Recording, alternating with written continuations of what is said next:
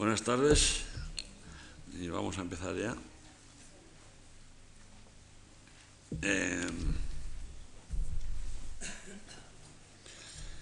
hoy vamos a hablar de la interpretación, ¿eh? o sea, de los actores, en cuya importancia, aspecto, de cuya importancia yo creo que no hace falta decir nada, puesto que todo el mundo lo puede comprender. Eh, los, las películas tratan de gentes, de personajes, y los personajes son, los encarnan los actores, y entonces lo que les pasa o lo que hagan ellos, pues es lo que pasa y lo que hacen en la película. Por lo tanto, son nuestros, nuestros modelos, nuestros módulos, nuestros alter ego, etcétera, etcétera. ¿no? Bien.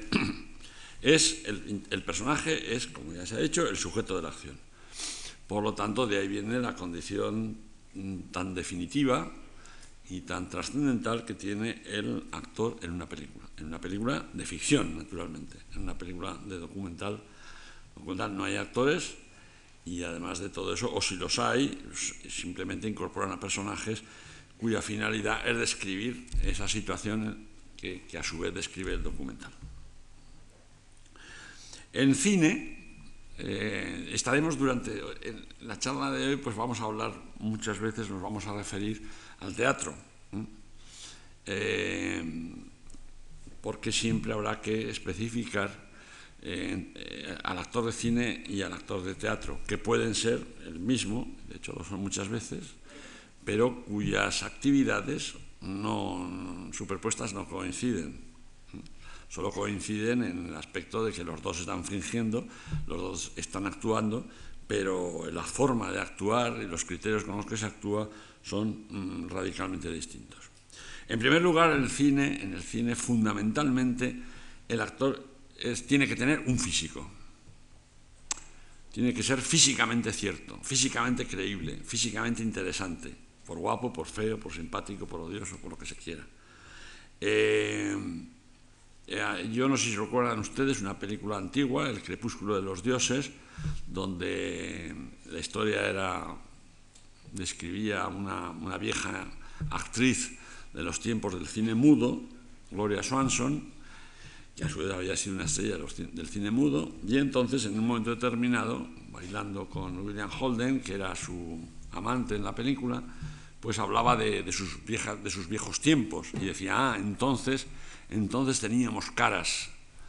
Bueno, eso eh, era cierto, era cierto, en primer lugar porque al ser mudo los personajes se definían en buena parte por, más todavía que ahora por, la cara, por la cara y por el cuerpo, pero en general. Eh, pero eh, respondía también a, a una necesidad incuestionable del cine. O sea, el actor de cine tiene que ser físicamente algo, tiene que ser algo. En teatro no es necesario. En teatro lo que tenga, hombre, no, quiero decir yo con eso que pueda tener un tipo que se oponga al del, personaje en cuestión, pero sin llegar a ese extremo de oponerse, pero puede ser muy diferente y, fundamentalmente si tiene una voz bonita y una dicción perfecta y actúa bien, pues eh, nos podemos llegar a creer que Julieta, que en la historia de Shakespeare pues tiene 16 años, me parece, pues que lo interprete una mujer de, incluso de 40. Si, bueno, si, si, ha mantenido el tipo y está bien maquillada y, el, teatro en este sentido es mucho más convencional porque el, la, forma, el, teatro es, es el texto, es el texto. Así como la ópera es la, voz y la música, el teatro es el texto. Y el texto, mm, pues, eh, no, no, se, puede, se pueden pasar mucho más sobre el físico de las cosas si estamos escuchando el texto. Aparte de que se da la circunstancia también física de que en el teatro los actores están a distancia y no los estamos observando con la crueldad o con el detalle con que los puede observar una cámara. En una palabra, al actor de teatro, de cine, perdón, le cuesta mucho más trabajo em, variar su aspecto físico. ¿Mm? Es muy difícil. Em, en el cine mudo y también en el cine sonoro en su primera época, y todavía se da, se creía que los actores de cine em, se les podía caracterizar. se les podía disfrazar, por decirlo así, con el maquillaje, con el vestuario, con... Em, se podía cambiar su edad, normalmente hacerles más jóvenes, también con los trucos de iluminación.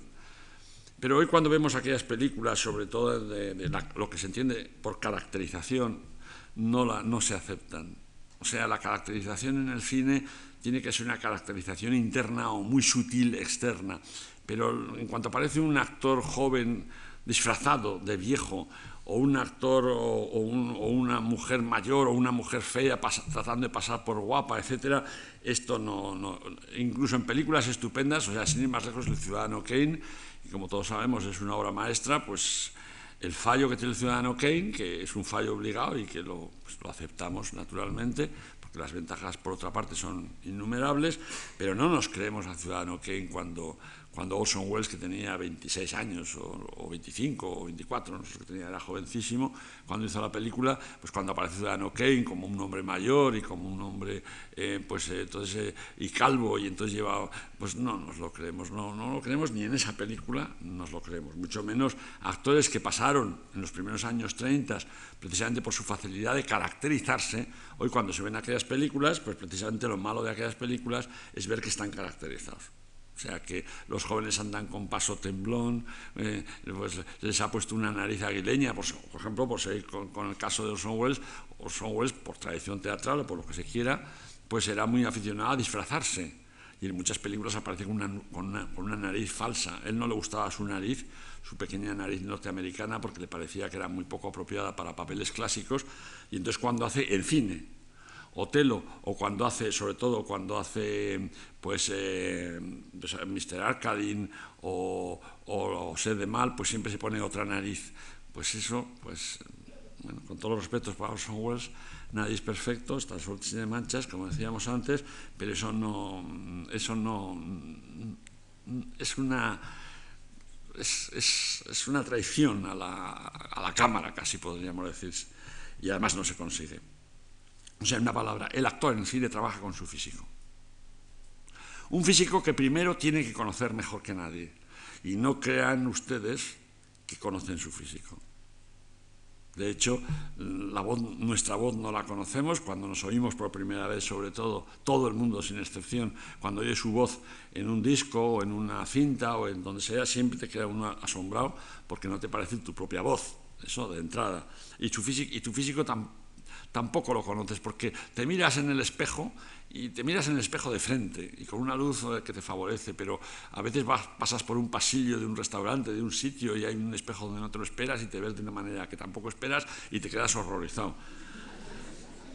Porque no conoces tu cuerpo. El actor de cine primero tiene que conocer su físico. ¿eh? Conocer su físico porque se va a expresar con él. Se va a expresar con él tiene que sacar partido a lo que tiene, porque no tiene más que lo que tiene. ¿eh? Y entonces no solamente tiene que saber el buen ángulo desde el cual, si es una mujer sobre todo, resulta más guapa, ya decíamos ese problema que tenía Claude Colbert, que no quería que se viera a su lado izquierdo, y solo quería que se viera a su lado izquierdo, y entonces hacía que las escenas se compusieran vistas de su lado izquierdo, y hasta los decorados, etc. En fin, esto es una exageración que hoy en día no se podría llevar a la práctica, pero quiero decir que eh, el actor sabe que él cuando aparece en la pantalla es como es, y entonces tiene que sacar partido a, a como es. Esto es la primera preocupación del actor de cine, que no tiene el de teatro, más que lo tiene en un sentido muy vago de la palabra. Pero ¿cómo te expresas con tu cuerpo habida cuenta de cómo es? ¿Cómo sacas partido a tu cuerpo habida cuenta de cómo es? ¿Cómo, ¿Cómo sacas partido a tu forma de mirar o de encandilar o de sonreír o de habida cuenta de cómo sonríes o de cómo eso? Eso es el primer, la primera condición que caracteriza al actor de teatro, de, perdón, de cine, es su físico. Es un físico que no va a cambiar nadie, puede, se puede disimular, se puede, pero nada más que eso.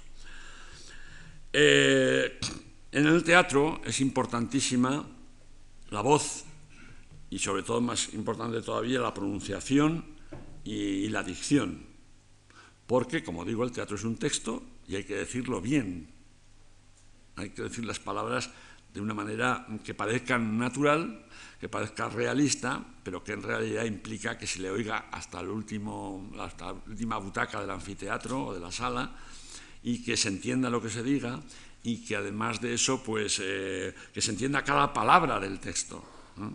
Entonces, eh, eh, ese y, además, y, que se, y, es la famosa voz impostada, o sea, en el teatro tú puedes presentar una obra completamente realista, como Nuestra ciudad de Thornton Wilder o bueno, cualquier otra obra realista, y tiene que parecer, y tiene que parecer que están hablando en el tono habitual, con el que nos expresamos habitualmente la gente, pero no es cierto, no se están eh, expresando con ese tono porque ese tono, con ese tono no se oiría, no se les oiría y tienen que proyectar su voz.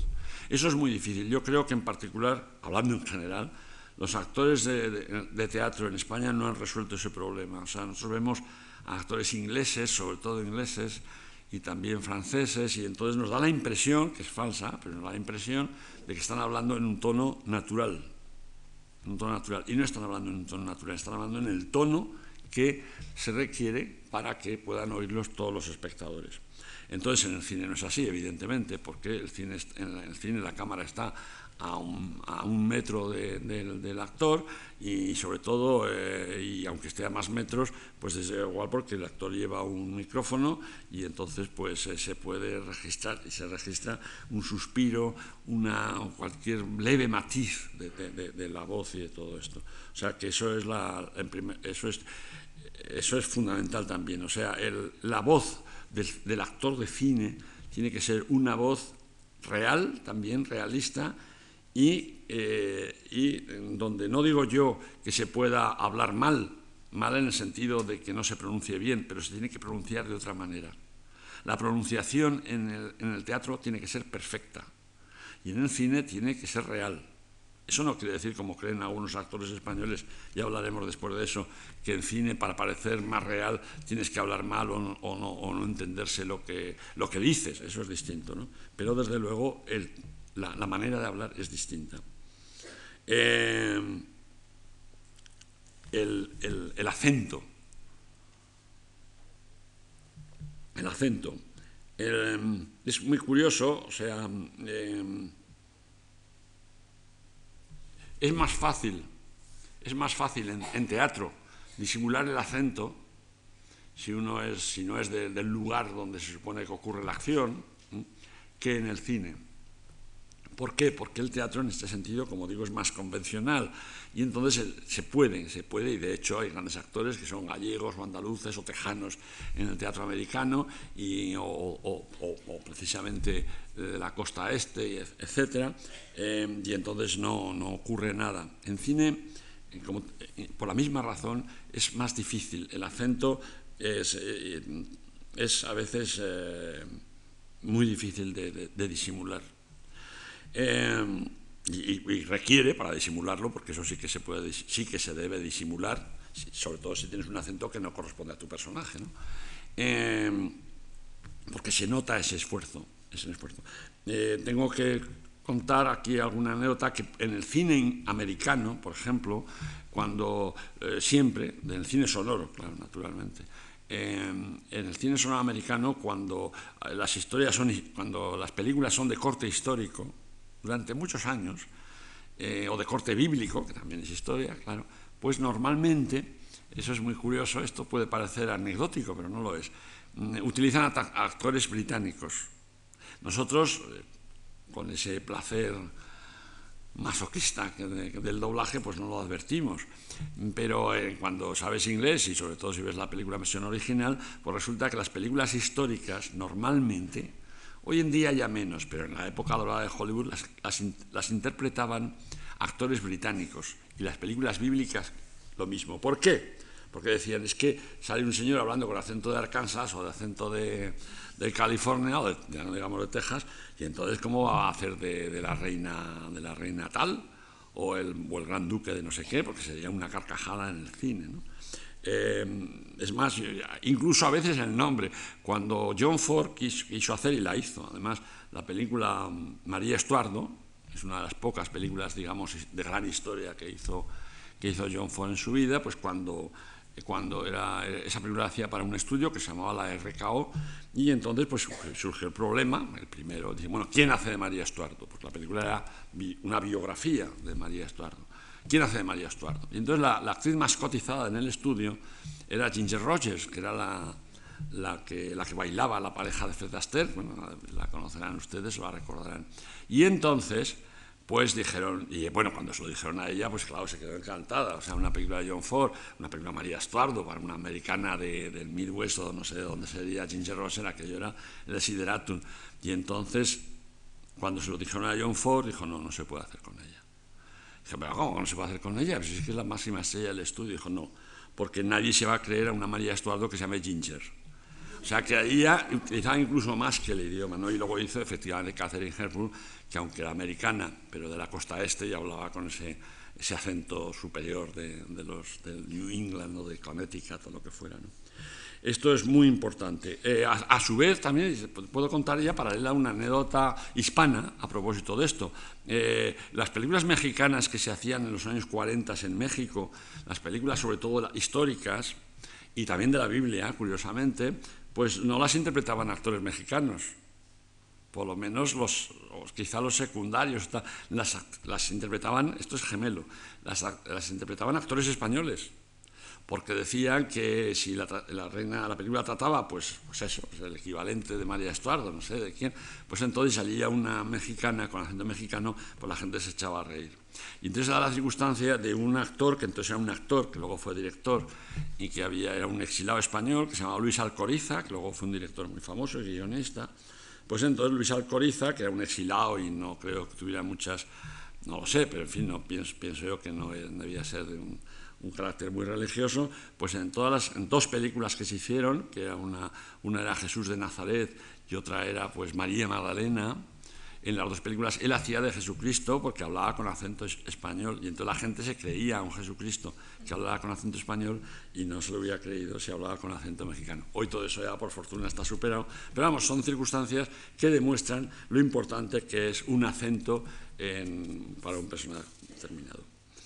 Eh, claro, el doblaje ha terminado con todas esas exquisiteces o dificultades, según como se vea, porque ha hecho que todos hablen con el mismo tono y con la misma. El doblaje que a veces, a veces llevaba incluso a que em, actores o actrices que no gustaba su voz, el caso lo tenemos con Elma Penella, que en las primeras películas se la doblaba siempre, porque decían que tenía una voz, y la tiene, astillada, y que no era una voz, digamos, radiofónica, por entendernos, y se la doblaba, hasta que llegó eh, Bardem, y en una película que se llama Cómicos, pues la hizo, hizo hablar con su voz, a Emma y, ya siempre ha hablado ya con su voz, ¿no? pero, pero era pues un, problema parecido. Em, los acentos, los acentos han costado mucho a los espectadores de todo el mundo aceptar. En España, esto es también curioso, yo recuerdo que en los años 40 y, 50 también, pero sobre todo 40, eh, yo era un niño, eh, entonces las películas mexicanas gustaban muchísimo. Gustaban mucho, digamos, popularmente, eran grandes éxitos populares, todas aquellas películas de Jorge Negrete y, aquellas películas que, pues, que se llamaban Jalisco no terrajes y, y Ponciano y aquellas películas, y, bueno, y sobre todo Cantinflas, por supuesto, pues a nadie se le hubiera ocurrido doblarlas al acento castellano, porque, porque las películas gustaban mucho, gustaban tanto que muchas expresiones que hoy en día tenemos entre nosotros o algunas, por ejemplo, la palabra macho intercalada en la conversación, eso es una consecuencia del cine mexicano. No es que la palabra no existiera antes, antes del año 40, naturalmente, pero como tal expresión, venga macho, date prisa, que llegamos tarde, eso jamás se había dicho en España hasta el año 40 o 41, cuando fuera. Y otra que desapareció, que también se dijo mucho, que era manito, se decía, manito no sé, pero es la consecuencia de que aquellas películas que eran muy populares, pero eran muy graciosas, pues eh, entonces le gustaban a la gente, a nadie, insisto, se le hubiera ocurrido el, cambiar. Pero las películas argentinas de aquella época, curiosamente ahora en cambio son las grandes favoritas, pero en aquella época las películas argentinas no gustaban a la gente. la gente no estaba hecha al acento, al acento argentino, les parecía pues eh, cursi o las películas, pero lo que pasa, lo que era cursi eran las películas, que siempre pretendían no ya hablar de un país... Eh, campechano y, y descuajeringado y como, como pudiera ser México en aquellas películas, sino querían hablar, pues Buenos Aires era como París o como Londres, y entonces, como no era en París ni Londres, pues al público eso lo detectaba aquí, y las películas aquellas no gustaban, y aquellas películas no tenían éxito. No es que fueran peores, de hecho, eran mejores, yo creo, desde un punto de vista cinematográfico, que las mexicanas, pero el público no las aceptaba, hasta tal punto que llegó un momento en que doblaban las películas argentinas al acento castellano. No las mexicanas nunca, pero sí las, las argentinas. Hasta que de repente llegó una película argentina, no hace tantos años, ahora veintitantos años, eh, que tuvo muchísimo éxito, que se llama La Raulito, donde, que la recordarán muchos de ustedes, donde la actriz, que se llama Marilina Ross, pues hablaba en una especie de, no sé cómo se puede decir, de, con acento de vocal, un fardo, lo que sea, y bueno, aquello tuvo un éxito tremendo aquella película, y ya nunca más se le olvidó, se, digo, se le ocurrió a nadie doblar una película argentina porque se descubrió que aquel acento era, era otro, otro, otro encanto más añadido a la película. Y hoy en día a nadie se piensa ya doblar una película argentina. Lo que pasa, lo malo no son los acentos, no hay acento ni bueno ni malo en el mundo, son las películas. Cuando la película gusta, aceptas el acento con el que te hablan. Aunque no entiendas cosas, da igual. Y cuando una película no gusta, el acento se vuelve contra la película. Eso también ha pasado en el cine español, dicho sea ya abundando en el mismo tema. Eh, o sea, en, aquellas películas de los años 30 y, eh, y 40 de españolas que tenían grandísimo éxito en México, aquellas películas de antes de la guerra de Imperio Argentina, pero o después de la guerra de Sarita Montiel, de, de, Joselito, de Marisol, etc. A nadie se le ocurrió doblarlas al acento mexicano. Pero cuando las películas, por más intelectuales o por, por la razón que fueran, empezaron a no gustar en México, pues entonces se habló y se hizo en algunos casos, aunque no, no muchos, doblar las películas españolas al acento mexicano. Y entonces podías ver películas, en fin, este dato no lo tengo constatado, pero películas del tipo de muerte de un ciclista o tal, que se doblaban al acento mexicano porque el espectador había perdido ya la costumbre de ver el acento español en el cine y, sobre todo en aquellas películas eh, donde gustaba la película en sí misma, de Marisol o de quien fuera, o de Joselito, pues entonces el, acento español se aceptaba encantados de la vida, era un atractivo más de la película. En cambio, cuando la película no gustaba, por ambiciosa, por, por ajena a la, realidad del espectador o que sea, pues entonces el acento se volvía contra la película. Eso es, esto es muy importante que lo tiene que saber el actor cinematográfico también. Eh, bueno, ya puestos a terminar con esto, aunque esto es mínimo, se da la circunstancia curiosa de que algunos doblajes imperfectos han constituido a su vez mm, una forma de hablar en el cine. Voy a poner un ejemplo muy concreto. En los primeros años 30, como todos ustedes saben, se rodaron muchas películas en Hollywood, que todavía no se había descubierto el doblaje, pues descubrieron que la gente no quería leer subtítulos en los cines y, hicieron versiones originales. De cada película americana, por lo menos de la de éxito, pues hacían una versión eh, en español, en francés, en italiano, en alemán, etcétera, ¿no? que era con otros actores de esos países y hasta a veces incluso con los mismos trajes de los actores americanos y por supuesto los mismos decorados. Bueno, esas películas eh, normalmente fueron una catástrofe y no eso. De, todas maneras, las versiones que más se hicieron con mucha diferencia eran las españolas, hasta tal punto de que en algunos países europeos vendían la versión española y no la y no la, no la americana. Por ejemplo, en Italia. En Italia, cuando después de la guerra civil llegaban del gordo y flaco y solo habían llegado antes mudas. Y claro, pues mudas hablaban como... Entonces, eh, y gustaron mucho. Gustaron tanto que cuando ya se descubrió el doblaje, cuando se empezaron a doblar todas las películas, las Stan Laurel y Oliver Hardy las doblaban con acento americano.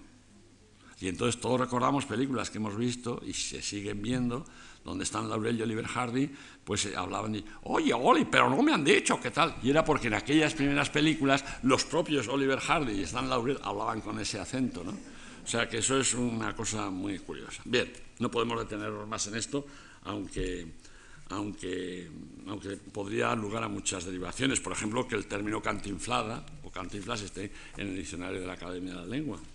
Y entonces dijo, me empezó a cantinflear, pues eso se puede decir perfectamente hoy en día porque está, está aceptado. ¿no? O sea que, bien.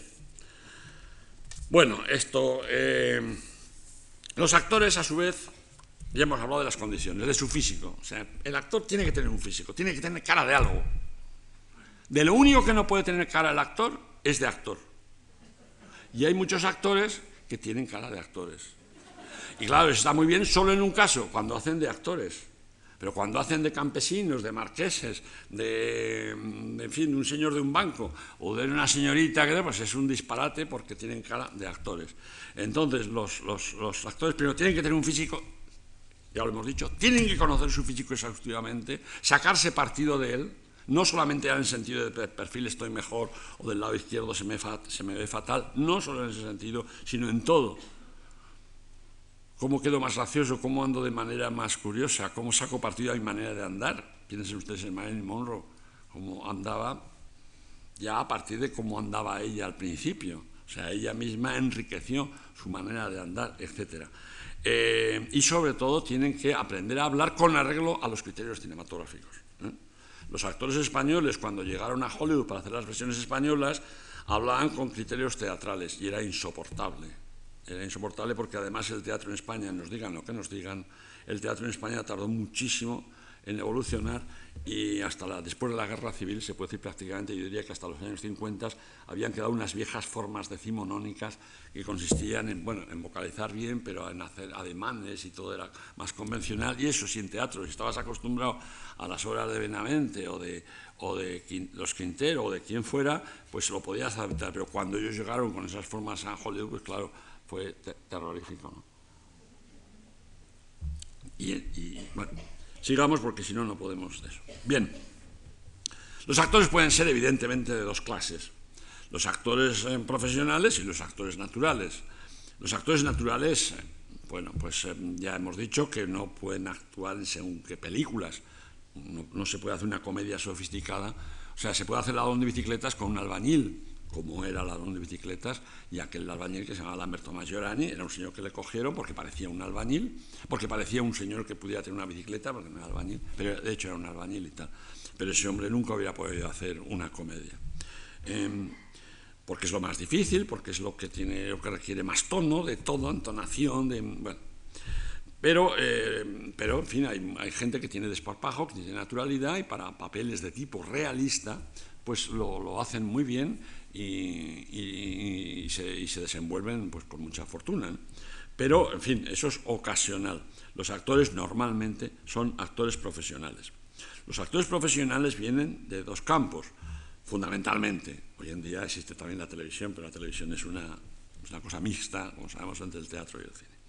Los profesionales eh, antes venían del teatro, fundamentalmente. Eh, o los profesionales se hacían con el cine. No había escuelas entonces ni aprendizajes. Eh, los profesionales del teatro llegaban al cine con un criterio falso a mi modo de ver. Hay una gran tendencia todavía en nuestros días, a mí, a mí particularmente me saca de quicio, pero es muy extendida, sobre todo entre los actores. Y la de, la de pensar que solamente los actores de teatro merecen el nombre de actores y que al cine, bueno, pues lo hacen porque lo pagan bien, porque no, es tan cargante como el teatro, que tienen que hacer una función de a veces dos diarias y durante tres años a lo mejor la misma obra, etcétera, ¿no? Y entonces el teatro, el cine, pues hacen una película en dos meses o en tres, les pagan mucho mejor y además pues normalmente no tienen que andar por ahí pendoneando como por los teatros de provincias o las carreteras o lo que sea. Eh, eso es, un, es falso.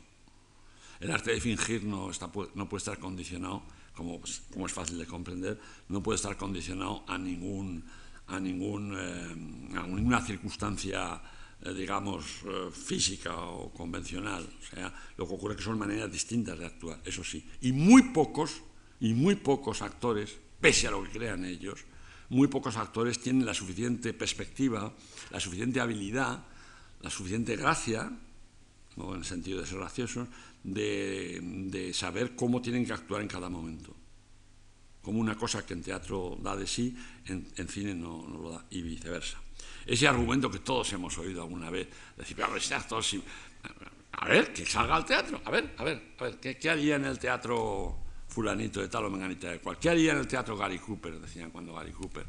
Pues lo hubiera hecho muy mal, por supuesto, y por eso nunca salió al teatro, o Greta Garbo, o quien fuera Pero eso no quiere decir que fueran malos actores. En cambio, tantos actores de teatro han salido al cine y han hecho el ridículo. Pues eso es, eso es una, O sea, no es ninguna reválida la escena. No es ninguna reválida. Eh, bueno, hay ejemplos históricos dentro del cine norteamericano, cuando de Talula Bankhead, que era la actriz en el colmo de, Broadway, intentaron hacer con ella una estrella en el cine en Hollywood y no consiguieron. Hizo dos o tres películas, más bien desafortunadas, llegó a hacer una película con Hitchcock, aquella que se llama Náufragos, pero a ella, según decía, no le bastaba. Ya, a los actores de teatro no les gusta, lo que les gusta, yo siempre digo, perdón por si hay algún, actor de teatro que lo habrá camuflado, eh, yo siempre digo que a los actores de teatro les, gusta el teatro, en fin, en esto soy un poco cruel y un poco y no justo, ¿no? pero trato de expresivizar lo que creo. Digo, al teatro, al actor de teatro le gusta el teatro por los bajos, por, porque, por, por, sus bajos instintos. Quiero decir con esto que es que, claro, no, cuando el actor está en la escena, como yo ahora estoy aquí, pues no hay nadie o sea, él es, él es el rey de la escena. Él es el que puede hacer las pausas donde se las ha marcado donde le conviene o donde ha visto que le han aplaudido otro día anterior. O sea, él hace de la obra, de la obra, de la capa de la obra, hace un ensayo. ¿eh? A veces sujetándose a la, obra y a, las direcciones, pero de todas maneras, a la hora de la verdad, que es la hora de la representación, él manda y además disfruta, disfruta, porque está durante hora y media, o el tiempo que sea, está está moviéndose en escena, se está viendo observado, escuchado, admirado. Y entonces eso es un placer tremendo, tremendo. Y claro, ese placer no lo tiene el, autor, el actor de cine. Claro, por eso digo que el teatro gusta a los actores de teatro por, los bajos, por sus bajos instintos. No es que sea así, pero quiero decir que es mucho más agradecido. Y de hecho hay que algunos actores han vuelto al teatro al cabo del tiempo porque nada, no les compensaba nada de ese calor con el público y de esa comunicación directa y de esa divinidad que produce el estar presente en un sitio y además que todo el mundo te esté mirando y escuchando y admirándote además. Eh, el actor de cine, eh, claro, entonces el, teatro, el actor, al, actor de teatro, ¿qué le ocurre? Pues que eh, una toma le sabe siempre a poco. Aunque sea un plano secuencia, de esos que rueda Berlanga que duran mucho rato y que la cámara va y viene y tal, siempre el actor querría estar más tiempo, querría, ah, pero ya está, ah, pero te vamos a hacer un plano de mientras estás escuchando la conversación, pues venga, ¿qué pongo? ¿Qué cara pongo? Pues que sea, ¿no? Ah, pero ya está, pues sí, ya está. Pero para esto iluminar y para eso, pues sí, para eso. Entonces, él, le ah, es una cosa mecánica, es una cosa automática, yo no me puedo expresar así, yo no, yo no puedo. es que es otra manera de actuar, es otra manera de actuar pero tan sofisticada como la del teatro, la del cine. Porque eh, al llegar sobre todo el cine sonoro, se descubrió que algunos actores en, el, plató hacían muy poco.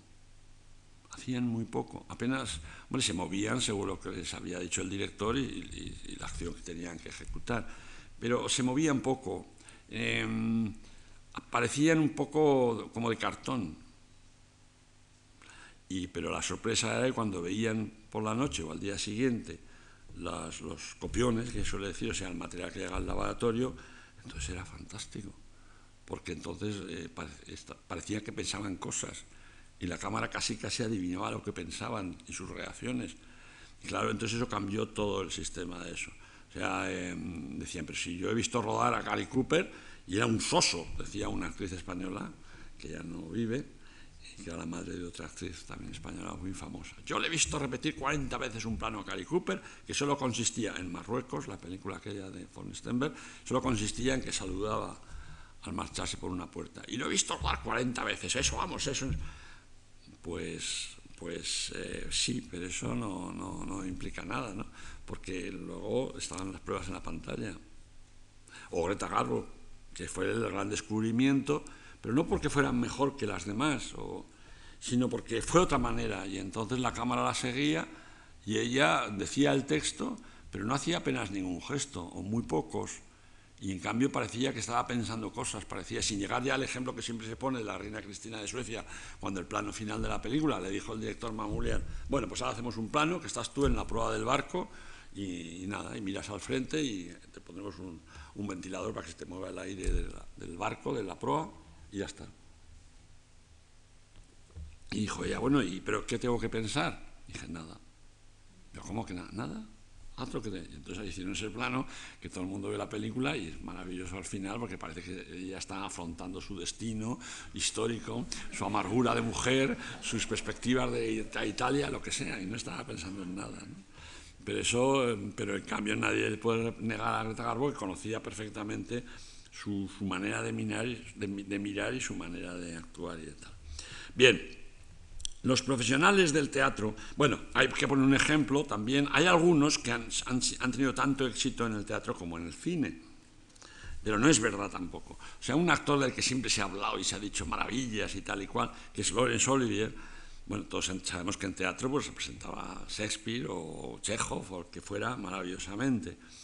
Y en cine tuvo gran fama y, bueno, en sus películas. Pero realmente, como era listo, él sabía que tenía que hacer muy poco en el cine solamente. Pero como tenía un físico inexpresivo de por sí, o bastante poco expresivo, pues pese a esa, esa autenticidad del cine o a esa sequedad del cine, o como queramos llamarlo, pues eh, eh, él nunca pudo ser un actor en cine que la gente le, mirara con, con, embeleso. Se le, podría, se le podía admirar, pero nadie, o sea, no era cara, no tenía cara de nada. Lorenzo Olivier no tenía cara de nada. Cumplía bien, hacía bien los textos, se movía bien y tenía, iba, pero no, no era un tema en sí mismo. Un actor de cine, su cuerpo, su aspecto, tiene que ser un tema en sí mismo. Tiene que ser un tema. O sea, les ves y le estás mirando todo el rato diciendo, pues es, es guapa o es fea, es lista, es tonta, es igual, este no sé qué. O sea, tienen, tienen, es como carne que se echa al espectador, esa manera de moverse, de mirar, de eso, eso es fundamental en el cine. Bueno,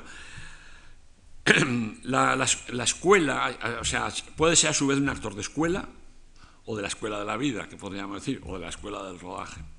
Eh, en los años 50 y 60 cobró mucha gran fama, como sabemos todos, el Actos Studio de Nueva York, que en realidad era una astuta adaptación de los medios, de los sistemas teatrales que había Stanislavski en Rusia desde principios de siglo. Bueno, entonces em, los, los, Strasberg, que eran una familia y que eran, tenían un sentido comercial muy, muy desarrollado, pues entonces trataron de imponer y la impusieron además realmente lo que ellos llamaban el método que era actuar con arreglo a aquellas doctrinas más o menos desconocidas o perdidas en el tiempo de Stanislavski y llevarlas a los años 50 y 60,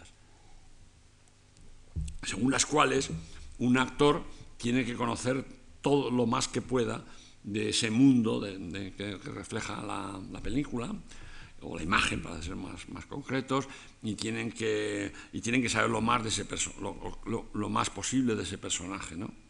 no solamente, o sea, no se trata de decir los diálogos, eh, sino que tienen que tener una información completa o lo más completa posible de lo que pinta ese personaje en ese mundo y en esa obra y en esa acción.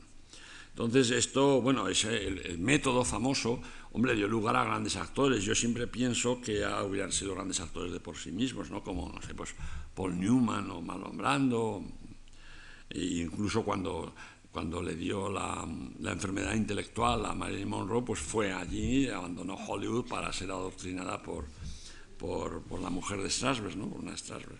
Bien, yo nunca he sido partidario de esto, quiero explicar por qué.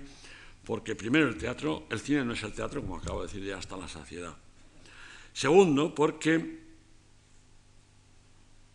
yo tenido alguna pequeña discusión con algún actor eh, y además puedo poner dos ejemplos modestos como personales, pero expresivos. Em, el, actor, em, el actor que está demasiado preocupado por conocer el sentido de la obra, el sentido de la escena, eh, la, justificación de su personaje, etc., es un actor, a mi modo de ver, con una información, es un actor abrumado, abrumado de información. Y entonces esa forma, esa manera de estar abrumado, Mm, hombre, cuando son grandes actores se nota menos, o no se nota incluso. Cuando son peores se nota mucho. Y entonces, pues, em, yo recuerdo, o sea, que, mm, pues, pues, bueno, tengo que poner dos ejemplos personales. Yo hice dos películas, eh, la primera película de mi vida la hice con un actor que era un spaghetti western, con un actor muy malo, americano, pero que el pobre jugaba, jugaba a, ser como eran los Él no había ido al, método ni al actor estudio, pero jugaba un poco así, ¿no? Y luego ya hizo otra película donde una actriz, esa sí que formaba parte del, del método, y era fanática, practicante del método, y además de eso había hecho había hecho películas, que pues era la segunda mujer femenina de Annie Hall, y había hecho varias películas, y una que la nominaban para el Oscar. Entonces, bueno, entonces, ¿qué pasaba? Pues que entonces, en algunos personajes, en algunos momentos, por ejemplo, pues Marlon Blando le podías permitir, aunque para mí siempre ha sido un actor de composición, pero esto es aparte, eh, o, al que se le nota la composición, pero en fin, pero eh, el actor del método, claro, pues como cuando tiene que dar una frase, pues tiene que recordar que su madre era católica, que su padre era judío, que eh, nacieron en Nueva York, pero luego se fueron a México y luego pasaron por California y que él además tuvo un problema una vez con el pie y no sé qué, y todas estas cosas, pues claro, es, es absolutamente agotador. Entonces, cuando le toca decir una frase corriente y moliente, pues entonces siempre hace una pausa antes, hace, mira, un eso lo hace Marlon Blando, y la primera vez que lo vimos hacer en aquella película que se llamaba La ley de... On the Waterfront, no sé cómo, se llamaba en España, aquella del puerto y de... La ley del silencio se llamaba. Pues claro, te quedas muy impresionado, ¿no?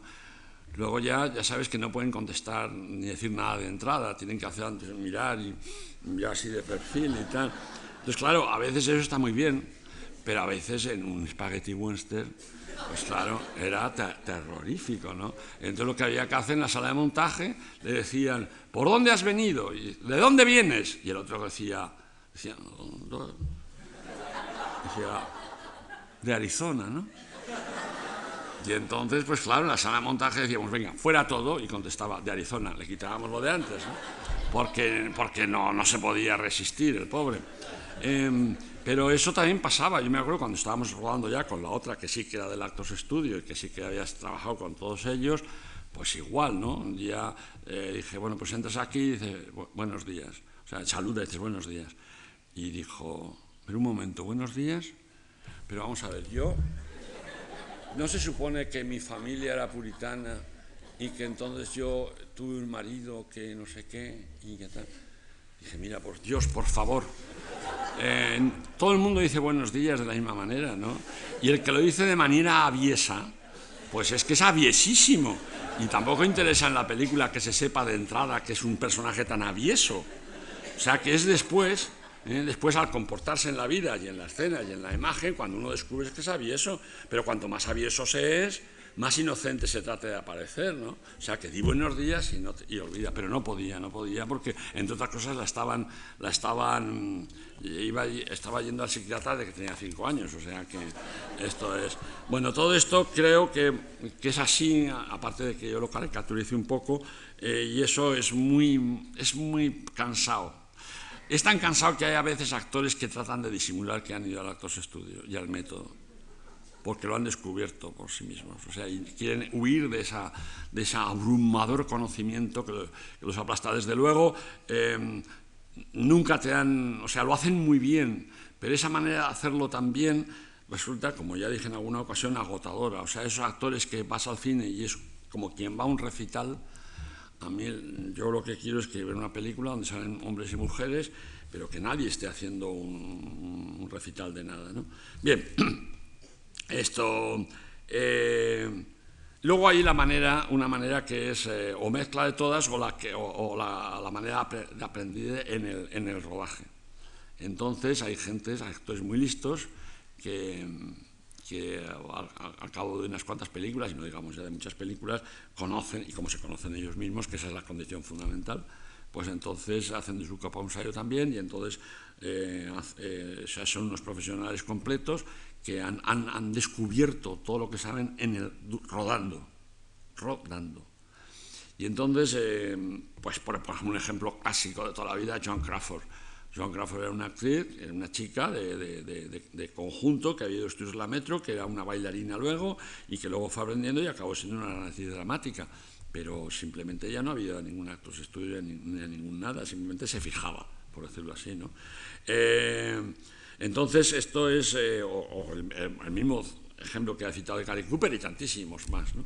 entonces, yo soy casi partidario de, no de no ir a las escuelas, porque eso me parecía un disparate, y de hecho, hablando ya de nuestro país, eh, los actores españoles han mejorado mucho en los últimos 20 años, eh, que hablaremos de eso al final, justo porque están muy preparados, cosa que antes no solían estar. ¿no? O sea que por lo tanto no es que yo hable mal de las escuelas, pero sí eh, lo que es preciso contrastar paso a paso, fotograma a fotograma, película a película, por supuesto, lo que estás haciendo, cómo te veías tú mientras lo estabas haciendo con lo que luego se ha visto por fuera. Porque en el cine solo es lo que se ve por fuera o sea, que tú antes de dar una contestación, por mucho que hayas pensado que tu madre que era católica lo diría de una manera determinada, pues eso no sirve para nada, porque luego ni hay lugar a eso, ni además se descubre qué es lo que estás pensando en ese momento, ni nada. Quiero, decirte que, quiero decir que hay que contrapesar a toda velocidad y, contrastar, es la palabra, lo que tú has hecho con lo que, con lo que de ti se ve y decir, pues aquí he hecho poco, aquí he hecho mucho y esto no es así, y en cambio cuando he hecho esto otro, ¿y por qué esto ha quedado tan bien? Pues porque, por, ah, por tal cosa. Pues entonces, o sea, eh, eso es absolutamente esencial para el actor. O sea, se tiene que conocer a sí mismo. Eh, hay dos, eh, incluso ya hablando de, experiencias propias, o sea, hay dos, maneras, de, dos formas de, de, comportarse el actor, digo profesionalmente, ahora no estoy hablando de su aprendizaje. El actor que llega al plató, que se ha leído, ha hablado contigo, le has explicado el guion, eh, te ha hecho preguntas, como es lógico natural, bueno, los, los, que las hacen, porque otros no, otros no se leen ni el guion, dicho sea de paso. Hay actores cada vez menos, por fortuna, que solo, solo leen, como saben ustedes, en un guion hay una columna que es la del diálogo y hay otra columna que es la de la acción, donde se dice pues el personaje pues mira de costadillo porque no se acaba de creer lo que le han dicho, pero luego la, frase de, diálogo pues no acusa eso, eso está puesto en la, en la, columna de la acción. Hay actores, sobre todo había actores que no se leían más que la columna del diálogo. Y entonces llegan al rodaje y dicen, oye, pero ¿tú no crees que es un poco raro que este personaje se crea esto que le dicen? Y dice, pero fulanita, ¿tú has leído la otra columna? Donde están diciendo que no te lo crees. Ah, no, es que os leo el diálogo. pues es que tienes que leer las dos cosas. Eso cuando se lo leían, y por supuesto no se estudiaban. Hoy en día todo eso ha cambiado por fortuna, como digo, pero no, no quizá del todo. Bien, entonces, eh,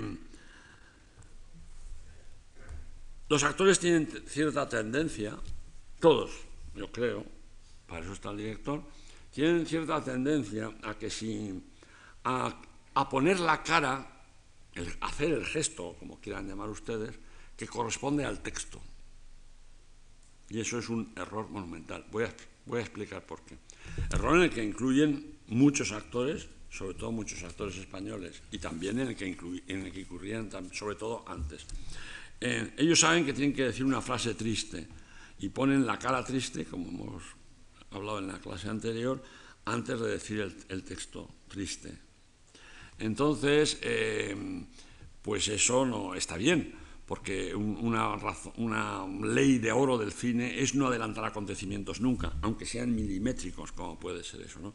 Sobre todo una vez no pasa nada, pero ese error mantenido a lo largo de toda la película pues puede hacer que eso no, no, no, no, no, no, encaje, no, no cuaje, no, no, no, te, no te convenza. Entonces, eh, pero hay una razón también técnica, y es que si tú pones la cara que corresponde a lo que dices, pues en el fondo estás haciendo una redundancia. Quiero decir, en la vida corriente es muy frecuente que cuando le ofreces a una persona pues un plato, ¿no? dices, eh, toma, ¿quieres un bombón? Pues entonces te diga, no me gustan los bombones. E inmediatamente piensas que mal educado o que mal educada es, ¿no? Porque si tú rechazas algo, lo tienes que rechazar justo lo contrario, con una sonrisa. Es decir, pues lo siento, perdóname, pero es que no me gusta el chocolate. Y no pasa nada. Pero si dices, el chocolate no me gusta, pues entonces, ¿qué ocurre? Entonces, ¿qué pasa? Que has hecho el gesto que se corresponde al texto. Y entonces es insoportable. Texto, texto y gesto en el mismo sentido. No te quiero decir con eso que cuando tienes, estás haciendo, no quiero decir con eso que cuando estás haciendo un gesto muy dramático y una escena tremenda, que se está muriendo tu padre, no vas a estar poniendo cara de eso mientras dices, papá, adiós, te volveré a recordar siempre.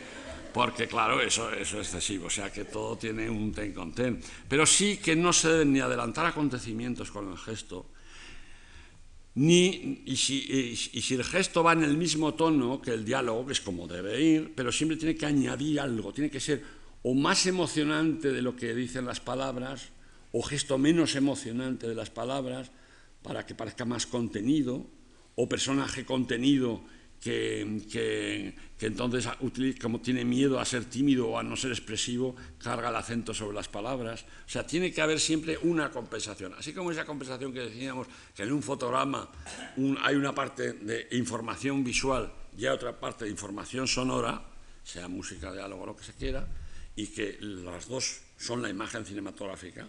¿eh? pues entonces ya dentro del capítulo de la, de la, actuación, pues pasa lo mismo, ¿no? O sea, Tú puedes informar con el texto y puedes informar con la cara, pero si naces con las dos cosas, porque tienes que hacerlo, si no sería absurdo, pues entonces tienes que con el texto o con la cara añadir algún elemento que no se deducía automáticamente del texto que estás diciendo o de la cara que estás poniendo el texto. ¿eh?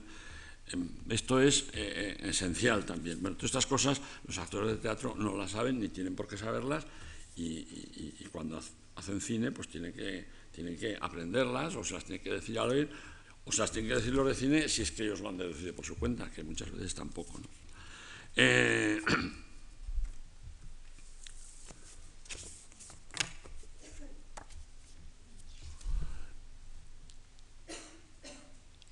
los actores, una cosa son, esto se sabe ya casi, yo creo que no merece la pena explicarlo, pero bueno, lo voy a explicar. Hay actores, dentro del mundo del capítulo del cine, hay actores, hay estrellas y hay actores que son estrellas o viceversa. O sea, son tres tipos. ¿eh? El actor es el que lo hace muy bien, también que a veces ni, lo notas y no le das más, mérito, solo lo saben los directores o tal. Eh, la estrella, que es la que, la que te cautiva, por malo, por bueno, por guapa, por feo, por, lo que se quiera, pero estás pendiente, ¿no? Toda, toda la película de ese, de ese ser. ¿eh? Y luego está la feliz conjunción de del actor con la estrella, que también los hay, naturalmente. Entonces, pues, eh, todo esto estaba muy bien explicado. Bueno, este, eso. en aquella película que se llama Eva al desnudo, que era una película sobre el teatro, que es un clásico y que estoy seguro que muchos de ustedes la han visto, película de Mankiewicz con Bette Davis, que además se suponía, era un trasunto de esa actriz de teatro que citaba antes, de la Banquet, donde como buena actriz de teatro y de Broadway, pues despreciaba el mundo del cine, por supuesto. Y cuando aparecía en su casa una estrellita del cine, en una fiesta que daba, pues entonces era irónica y era cruel con, eh, con ella, ¿no?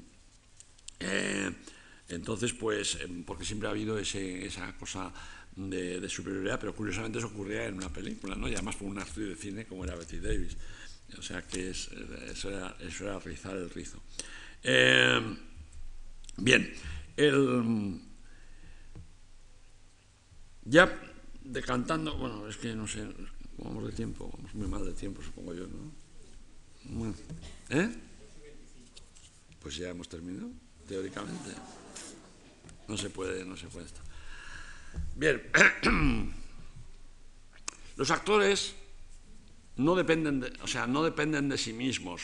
Quiero decir, mm, por supuesto dependen del director, eso naturalmente, y eso no lo vamos a explicar aquí porque de cajón y además el próximo día, el jueves, pasado mañana, hablaremos del director. Pero los actores también dependen de los otros actores. Y eso es algo que, que no es tan fácil de, no es tan fácil de, de, como diría yo, de, meterles esa idea en la cabeza. Eh, en teatro, desde luego, siempre ha habido las grandes figuras de una compañía. Yo me acuerdo cuando era niño, pues cuando aparecían hablaban, decían sus parlamentos, doña Mengana de tal y don fulano de cual, y cuando hablaban los secundarios apenas les escuchaban. Mm, pero eso en cine también se da. No tanto, no tan descaradamente, porque para eso está el director y dice, oye, no, fulanito, escucha, atiende, oye, que no, que es que está hablando esta señora, aunque no estés hablando tú. Pero en fin, eh, por eso digo que pasa menos, pero de alguna manera se da también. Es no vivir el momento, no vivir la relación con los que le rodean o, aquellos con los que se enfrenta, o simplemente que conviven con él o con ella en la imagen. O sea, eso es fundamental para que esa, esa sensación de situación trabada, de relación, de interrelación de personas, ya no digo de personajes, de personas, ¿eh? eso es fundamental. O sea, el actor tiene que, primero, comprender eso, estar pendiente, no, no, no solamente poner cara de que escucha, porque así no la pone es tremendo, ¿no? pero no solamente poner cara de escucha, sino estar viviendo lo que están diciendo, lo que están diciendo los demás, y estar pensando con arreglo a lo que están diciendo los demás, porque la cámara es muy cruel y la cámara es, la cámara es incontrolable, es incontrolable y la cámara descubre defectos cuando ya no hay, cuando ya no lugar, cuando al día siguiente ya se ha terminado de rodar la escena y entonces vemos las pruebas, los copiones y entonces así nos damos esas sorpresas agradables de que tal actor parecía que no pensaba nada y luego parece que piensa. Y entonces, claro, ya no, no hay lugar si, si no ha habido un encaje. Eso en primer lugar. Pero también se depende del otro actor porque eso corresponde decirlo al director, pero muchas veces el director es el que menos sabe, porque todos los demás tienen más experiencia que él a veces, ¿no? o aunque lo sepa. Eh, tienen que mantener el tono de la, el tono de, eh, de, la escena.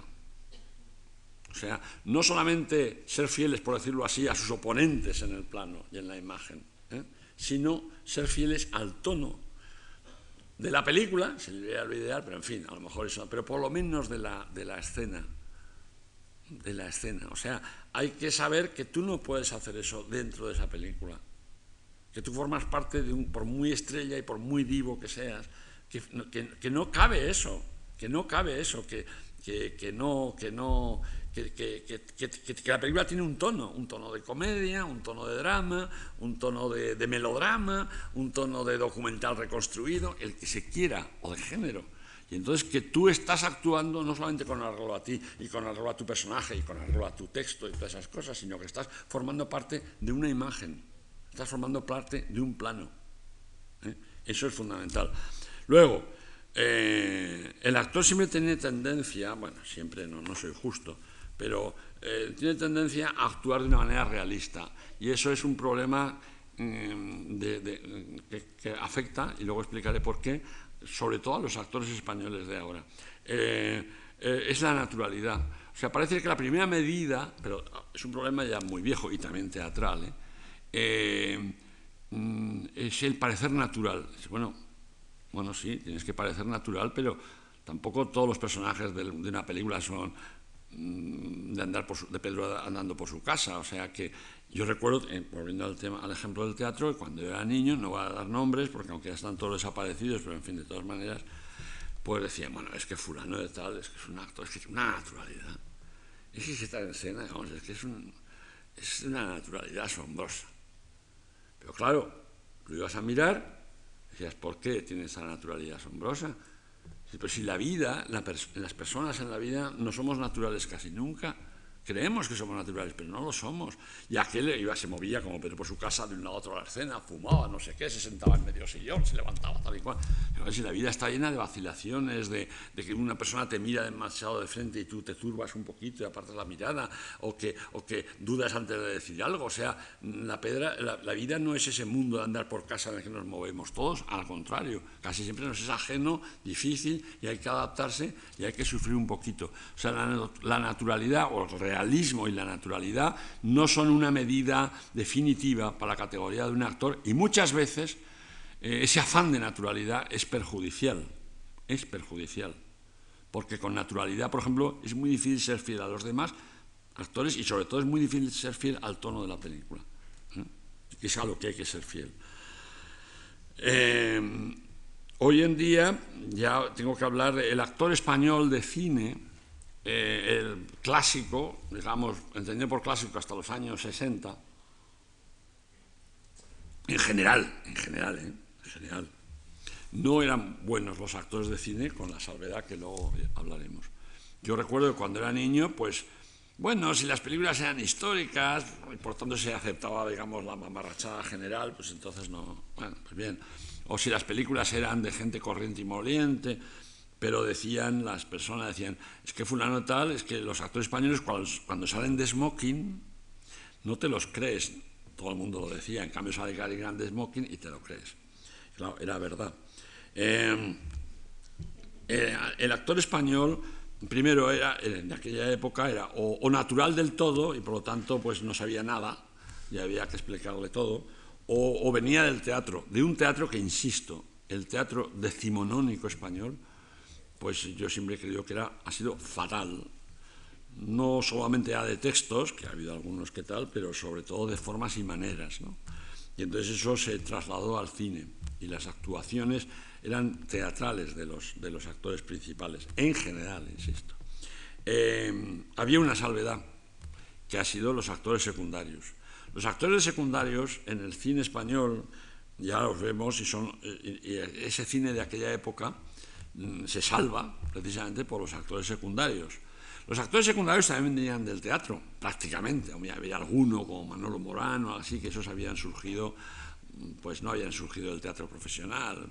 Pero vamos, los, teatros, los actores que todos conocemos, Orjas, Isbert, los actores maravillosos, Alberto Romea, Guadalupe Muñoz San Pedro, etc., pues eh, es, lo que, es lo que hace que aquellas películas se hayan salvado de alguna manera. Venían del teatro también, no nos hagamos caso. Pero tenían una ventaja sobre las, las grandes figuras de la película. Y es que esos actores llevaban a su, a, su, carga, a sus espaldas, llevaban muchos años de profesión. Casi todos eran viejos, eran secundarios y característicos, llevan muchos años de profesión. Habían, habían toreado, por decirlo así, en las peores y en las mejores plazas. Habían llevado la vida que llevaban los cómicos entonces, que eran, pues ya lo sabemos, esos, esos, viajes en tercera, esos, esos pueblos donde les echaban tomates, donde tenían que salir huyendo, o porque no pagaban, el empresario no pagaba la... Bueno, todas estas cosas que ya sabemos. Y llevaban, llegaban al cine llegaban al cine primero con una gran experiencia vital, humana, acumulada, que no tenían las, digamos, las grandes figuras. Eso en primer lugar. Y en segundo lugar, era una cosa que de no hay mal que por bien no venga. No le daban ninguna importancia al cine. El cine era una manera de trabajar muy cómoda, les pagaban mucho, mucho más lo que cobraban aquello, y entonces para ellos no tenía ninguna importancia. No tenía ninguna importancia. Yo me acuerdo que una vez eh, entrevisté a un, actor, un actor español en Buenos Aires, pero que había se había exilado y había ido allí. Y entonces yo iba para que me preguntara las películas que había hecho en Argentina, exilado, y no me hablaba, no le daba importancia, no se acordaba de los títulos de las películas que había hecho, y algunas estaban bien, y sobre todo eran su filmografía, y además yo iba a preguntarle por su filmografía. No se acordaba. No se acordaba porque era una cosa que empezaban una película un día, estaban rodando cuatro o cinco días, y otra cosa mariposa, cobraban, se les pagaban, y ya está y no, no, se acordaban de los títulos. En te decían, bueno, cuando yo hice El Divino Impaciente en el, en el cine, en el Teatro Avenida de Buenos Aires, bueno, que El Divino Impaciente pues es un horror. Y, y, todo, y, seguramente lo haría horrible también, ¿no? Pero esos eran los, los, hitos de su vida y de su profesión. Entonces esa gente que cumplía porque le pagaban deprisa y corriendo, acumulando experiencia y cierta lógica con arreglo, por supuesto, a los personajes, esos son los que han quedado son los que han quedado. En cambio, los que, daban, los que trataban de dar el pecho y se consideraban más listos, más guapos, más importantes que nadie, son los que el tiempo ha dejado eh, inservibles, por decirlo de una manera caritativa. Eh, hoy en día no es así. Y tengo que acabar con esto ya porque no podemos ya extenderlo. Hoy en día no es así. Hoy en día el actor español de cine, estoy hablando siempre, está muy preparado, mucho más preparado, por supuesto, ya no que el de los años 40, sino que el de los años 70 eh, hoy en día, así como antes decía, esta película, que, esta película española, ¿quién trabaja? Decía, al contrario, o sea, hoy en día un actor, no digo yo que sea que el hecho de que sea un actor español en una película española le dé carta de categoría, pero, mm, pero eh, en principio los actores, en principio los actores de cine españoles son buenos, son buenos. Muchas veces no lo parecen tanto porque los directores o las historias no están a la altura de ellos. Pero los actores hoy en día en España, hablando en términos generales, ¿eh? están muy bien preparados. Están muy bien preparados y, a uno le asombra, le asombra. O sea, eh, han ido a escuelas teatrales o cinematográficas tienen bastante claro lo que, lo, que, lo que se exige en cada campo y tienen una cultura escénica, o, la palabra escénica es peligrosa porque puede parecer teatral, ¿no?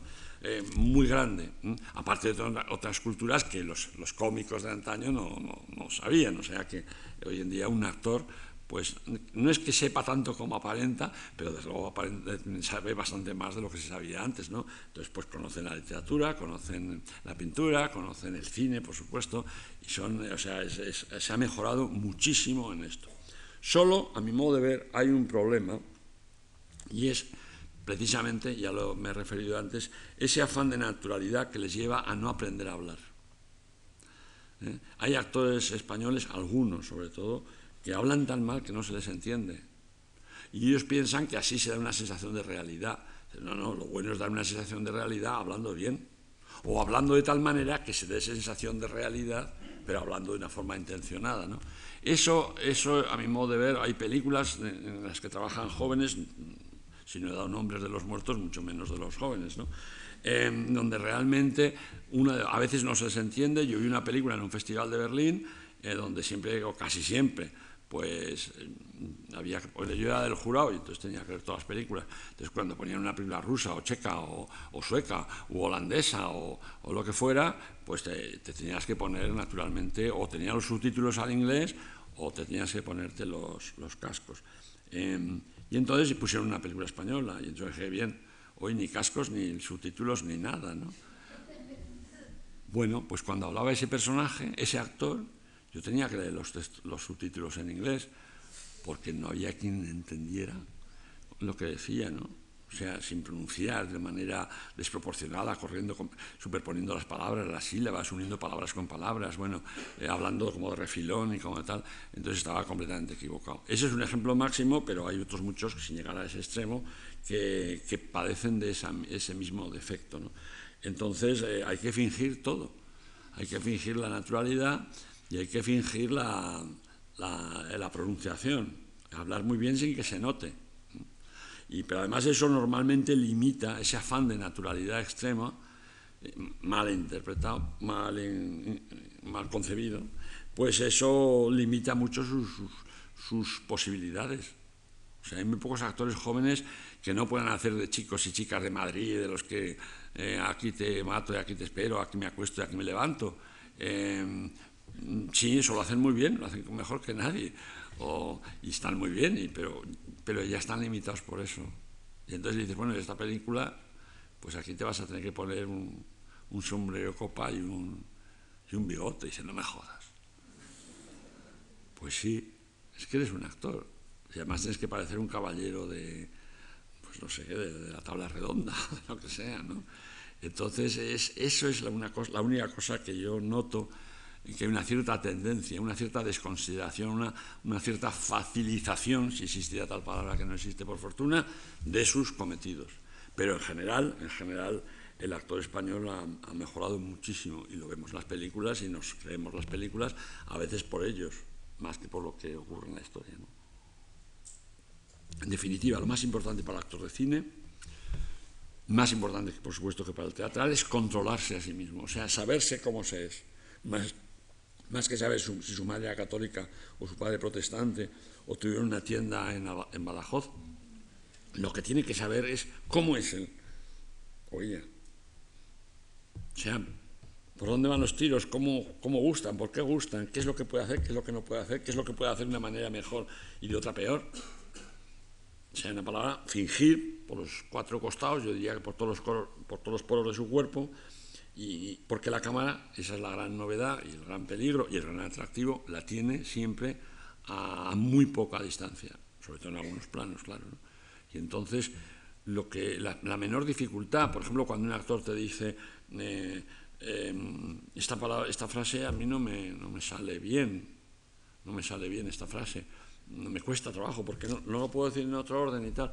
Normalmente se le permite que lo haga porque Em, porque el cambio no es importante. Pero, mm, y también, sobre todo por la razón de que si tiene dificultad, esa dificultad milimétricamente lo va a acusar la cámara. O sea, si un actor dice un texto en el que no se encuentra cómodo, en el que tiene que pensar cómo va a pronunciar la palabra o la frase siguiente, eso la cámara lo va, lo va a detectar, lo va a detectar sobre todo a la larga. Y entonces más conviene o es preferible que el actor no tenga dificultades para que todo lo asimilemos como con la mayor lógica o naturalidad por parte del espectador posible. Pero, pero a veces es simplemente porque, no, porque se revelan a decir un texto. Y en algunos géneros, como la comedia, es esencial. Una palabra en la comedia es esencial. No se puede sustituir por otra que quiere decir lo mismo. A veces sí, claro, pero algunas veces no. Y entonces esa dificultad con los textos, de decirlos de cualquier manera, con tal de que queden bien y con tal de que la imagen pues quede aceptable, pues eso, eso, es, un, eso es un defecto de, los actores. Eh, insisto, el actor lo primero que tiene que aprender es a conocerse. Desconfiar de los métodos, aunque sea Stanislavski, aunque sea aunque haya Chekhov y aunque haya tantas cosas por medio, y sobre todo conocerse exhaustivamente, exhaustivamente. Y así es como nos creeremos a los personajes, porque curiosamente, cuando se es guionista sobre todo, y cuando se es director, que a veces es las dos cosas, y estás viendo un rodaje y dices, pero que este imbécil, o esta imbécil, o sea, que están incorporando a mis personajes lo que haya pensado con tanto en esto, que haya puesto las palabras en medido para que significaran esto y varias cosas a la vez y ahora esta criatura, esta criatura aquí, encargada de defender mi, creación de alguna manera, ¿no? Pues eso es muy doloroso para, para el que ha inventado esa criatura, porque, insisto, los actores son los personajes. Y si no funcionan como actores, tampoco funcionarán los personajes como tales. Tampoco funcionarán. No hay película que se diga, esta película, los actores son muy malos, pero los personajes son maravillosos. Hombre, no, no sé que sea una obra así muy clásica, muy conocida, Ana Karenina o algo así. Normalmente los actores se cargan los personajes y viceversa. Y viceversa. Hay películas que realmente son ellos.